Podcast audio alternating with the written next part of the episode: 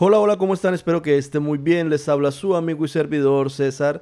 Bienvenidos a esto que se llama Tiempo Fuera. Hace algún tiempo quería, quería hablarles, perdón, de esto que son las conductas autodestructivas.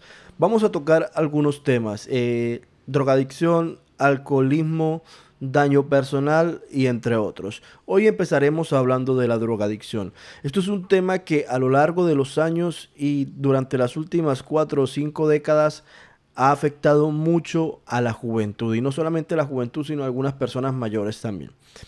Cuando hablo de personas mayores pues no hablo solamente de jóvenes sino de personas ya de 30, 30 y tantos, 40 años y demás.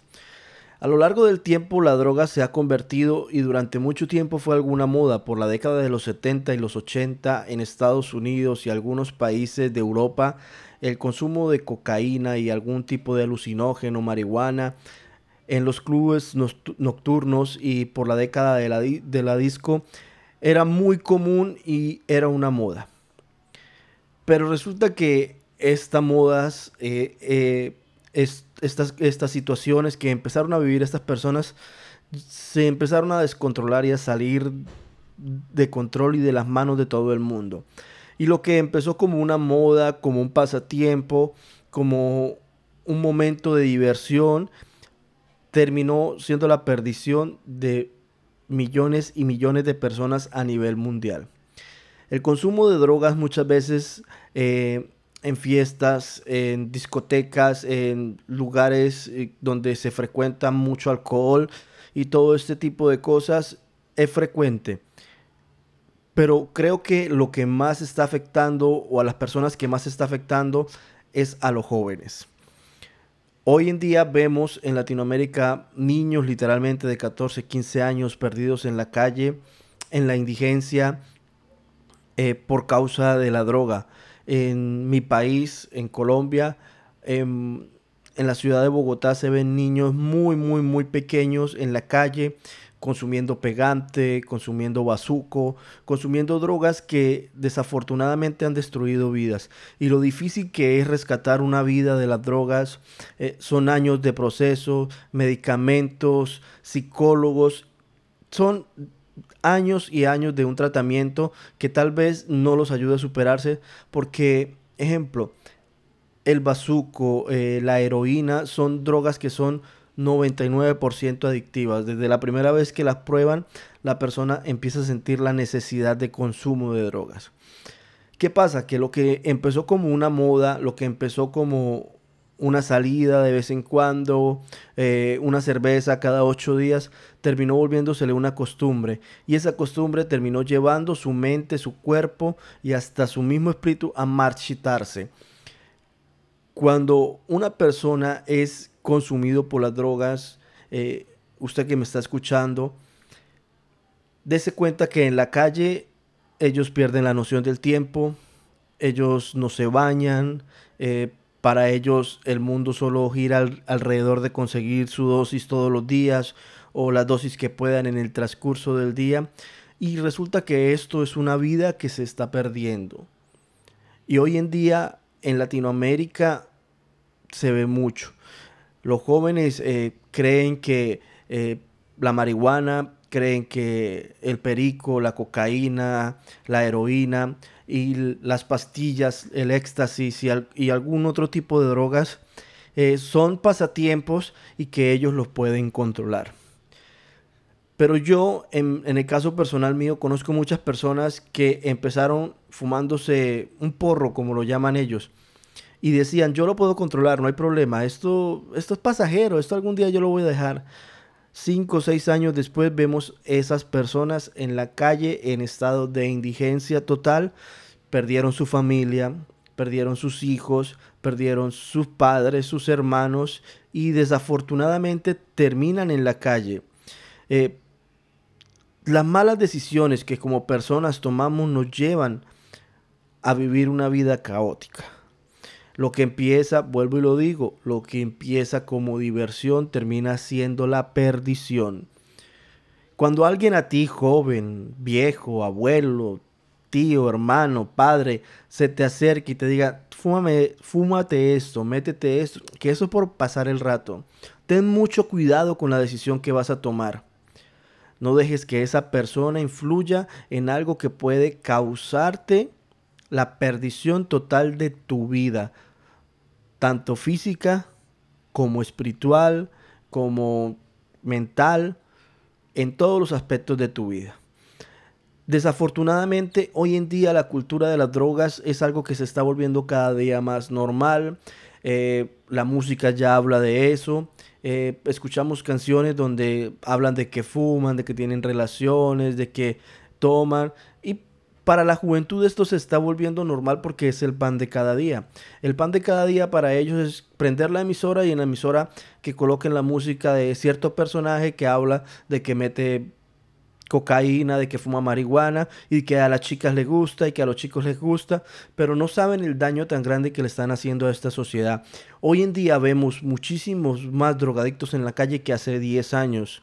Hoy en día eh, se está volviendo normal que una persona consuma drogas y vuelvo y digo, no es por generalizar, ni mucho menos porque esto no es mayoría, pero está creciendo el volumen de personas que consumen drogas cada día. Y resulta que a medida que este volumen crece, hay más personas que tienen la posibilidad de quedarse ahí, no salir, de perder su vida.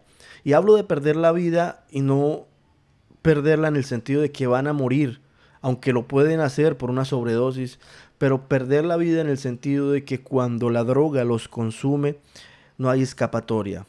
Vuelvo y lo repito, para desintoxicar perdón, a una persona se requieren meses, años, tratamiento psiquiátrico, tratamiento psicológico, medicamentos y que la persona quiera salir de este mundo. Usted puede encontrar en YouTube documentales completos que hablan sobre la drogadicción, sobre lo que era el cartucho en Bogotá, sobre lo que era el bronce en Bogotá.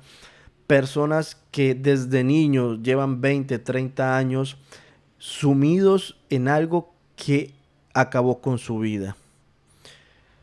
Jóvenes, mujeres, ancianos, padres, hijos, perdidos totalmente en la droga. Lo que empezó como una diversión, lo que empezó como una fiesta los fines de semana, lo que empezó como, ah, es una cerveza y es para distraerme, me relaja, terminó haciéndole daño a una generación completa. ¿Por qué digo una generación? Porque los hijos de aquellas personas que están perdidas en, en la calle, en las drogas, fueron marcadas por esa situación familiar. Las esposas de esas personas fueron marcadas por esa situación. Los padres de esos jóvenes, de esas niñas que terminan en la calle, son marcados por estas situaciones. La droga es un mal que nosotros como personas debemos evitar. Como persona tenemos que ser consecuentes, hablarle a nuestros hijos que tengan mucho cuidado con sus amistades, que tengan mucho cuidado con las personas que están a su alrededor y de las personas que se rodean. Las universidades se han vuelto un foco de consumo de droga y no en todas. Y no quiero generalizar, vuelvo y digo cada vez que hablo de cualquier cosa, no quiero generalizar, pero en las universidades se ha vuelto un foco del consumo de cannabis. La fiesta se ha vuelto un foco de consumo de cocaína y de drogas. Donde quiera que haya trago o algún tipo de consumo de bebidas alcohólicas como establecimientos nocturnos, discotecas, eh, antros, llámelo como usted lo quiera llamar en su país, se está volviendo un foco de consumo de drogas. Y resulta que es que esto eh, beneficia a muchas personas que tienen mucho poder. Pero el daño que se le hace a la sociedad es muy grande. Mire, Será tanto el daño que Colombia pasó de ser uno de los países que más exportaba droga. Vamos a hablar que el 90% de la droga que se exportaba, eh, o sea que la droga que se producía en Colombia salía de Colombia hacia otros países. Ahora es el 40% que sale y el 60% se queda para consumo interno del país. Ecuador y Perú también son países que tienen un conflicto con las drogas. No a la escala como lo tiene Colombia, pero no es ninguna mentira que los países han dejado de exportar para consumir más internamente. Y desafortunadamente las personas que consumen droga tienen muchísimos problemas. problemas en su vida personal, problemas en su vida eh, laboral y demás. Lo que está normalizando la sociedad, la calle, está dañando a generación tras generación. Hace algunos años, 10, 20 años atrás, ver una persona en la calle, la gente se escandalizaba. Y decía, uy, está perdido. Y ahora, ya desde muy jóvenes empiezan a ver personas en la calle y la gente los ve en los barrios. Este muchacho tiene problemas, va a terminar mal. Entonces, esto es un llamado, esto es más que, que hablar de lo que los países pueden ofrecer o, lo que los países consumen. Ejemplo, Estados Unidos no es un país productor de droga, pero es el mayor consumidor. Países como República Dominicana, países de Centroamérica, México, que se encargan y se han creado todo este tipo de mafias para exportar. Eh, producir y enviar droga a cualquier parte del mundo. Aunque cada día la lucha es más severa contra las drogas, es muy difícil que los gobiernos controlen esto porque eh, eh, esta bola de nieve se ha crecido tanto que los gobiernos, aunque invierten dinero, eh, capacitan las personas, se habla de las drogas en, en, los colegios, en las instituciones, en las escuelas, todos los jóvenes están propensos por eso nosotros como padres, como hermanos, como amigos, debemos instruir a nuestros jóvenes para que no vayan a caer en una, en una situación de esta. Conductas autodestructivas. Una persona cuando empieza a consumir drogas, dicen que, eh, ejemplo, la cocaína, el bazuco, que son tan adictivos, ellos empiezan a perder la noción de su vida. Empiezan... Eh, a perder la noción del tiempo, ya no les importa la familia, no les importa nada. Pierden la autoestima, empiezan a tener crisis en su vida, empiezan a tener estas conductas autodestructivas, depresión, su vida no tiene sentido. Y todo esto se debe a que las drogas lo llevan a esto. Las conductas autodestructivas son aquellas cosas que nos hacen daño a nosotros, lo que a mí me hace daño como persona. Les voy a poner un ejemplo. Si yo soy diabético y yo me tomo un refresco, una gaseosa con alto nivel de azúcar, ¿para quién es el daño? El daño lo estoy causando yo a mi vida. El daño, el daño lo estoy produciendo yo a mi vida y eso me puede causar la muerte. Cuando yo no tomo conciencia de mi vida, de lo que me hace daño a mí, de lo que me afecta, de lo que me puede destruir y me puede hasta matar, es una conducta autodestructiva. Hoy hablamos de drogas y algunos dicen que eh, no, la marihuana no es mala, que mire que en algunos países la están regulando, que en algunos países es medicinal, se tiene usos medicinales, pero yo quiero ver que ¿Cuántas personas de las que están en la calle no empezaron con un porro de marihuana? ¿Cuántas personas de esas no empezaron con un porro de marihuana y terminan en la calle? Porque cuando este producto deja de hacerles efecto en su vida, ellos buscan otra forma de drogarse, una forma más fuerte, una forma eh, química, por decirlo así, porque aunque la marihuana es un producto natural, llega el tiempo en que las personas asimilan se acostumbran a que el producto no les hace nada, entonces buscan otra forma de, de, tener e, este tipo de, de, alucinaciones, por decirlo así. Y entonces es cuando llega el bazuco, cuando llega la heroína, cuando llegan drogas mucho más fuertes que terminan destruyéndolo. Pero todo empezó por qué? Por un porro. Por un porro. Y muchas veces ni siquiera por un porro, por un cigarrillo. Entonces empezamos a abrirle puertas a cosas que terminan destruyendo nuestra vida, a cosas que terminan dañando nuestra vida y como lo decía hace un momento, nuestra vida en el sentido espiritual, físico y mental. Las personas que consumen drogas tienden a sufrir esquizofrenia, alucinaciones y muchísimos tipos de enfermedades mentales que son prácticamente intratables.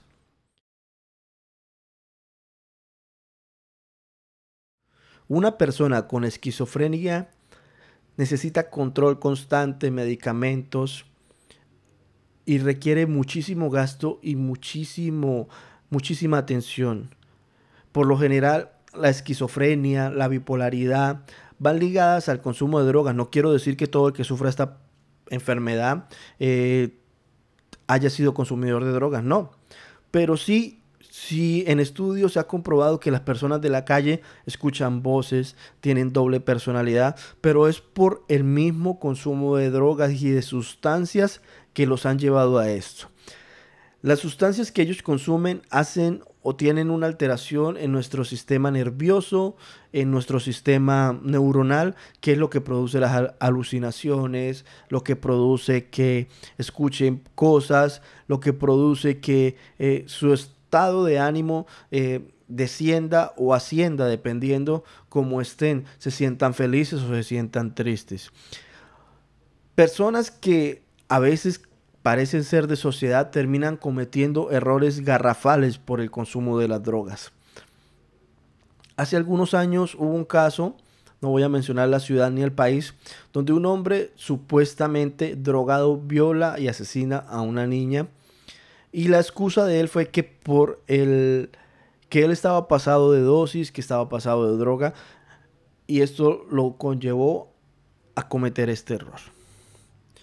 Las drogas abren puertas que tal vez nunca puedas cerrar. Puertas que se van a abrir de par en par, vas a pasar por ahí, pero tal vez cuando quieras regresar, esas puertas ya se habrán cerrado porque no vas a tener la capacidad, porque no vas a, a tener la convicción, porque simple y llanamente te va a poder más el, el vicio o la ansiedad de consumir que las mismas ganas de salir. Si tú hablas con cualquier persona en la calle, te dice, no cometas este error, mira cómo vivo yo, el bazuco. Ejemplo, la gente de la calle suele consumir mucho este tipo de droga que es el bazuco, que es como un desecho ya de todas las drogas. Y ellos dicen que es lo peor que les pudo haber pasado, que cuánto no darían ellos por no haber probado por primera vez ese producto, que cuánto no darían ellos por recuperar su familia y lo demás. Aquí estamos no para juzgar la gente, aquí estamos no para señalar ni apuntar con el dedo, sino para hacerte recapacitar que si tú estás en un tiempo de estos, de mucha fiesta, si eres un joven que, que te gusta la fiesta, ten cuidado. Si tú tienes muchos amigos y ves que algunos de ellos tienen inclinaciones a esto y que están más allá que más acá, ten cuidado. Ten cuidado de con quién andas, eh, ten cuidado de los lugares que frecuentas, ten cuidado de las cosas que recibes y los consejos que reciben, porque recuerda que la vida es una sola. La vida es una sola y esto nos puede conllevar a caer en un mundo del cual tal vez no seamos capaces de salir.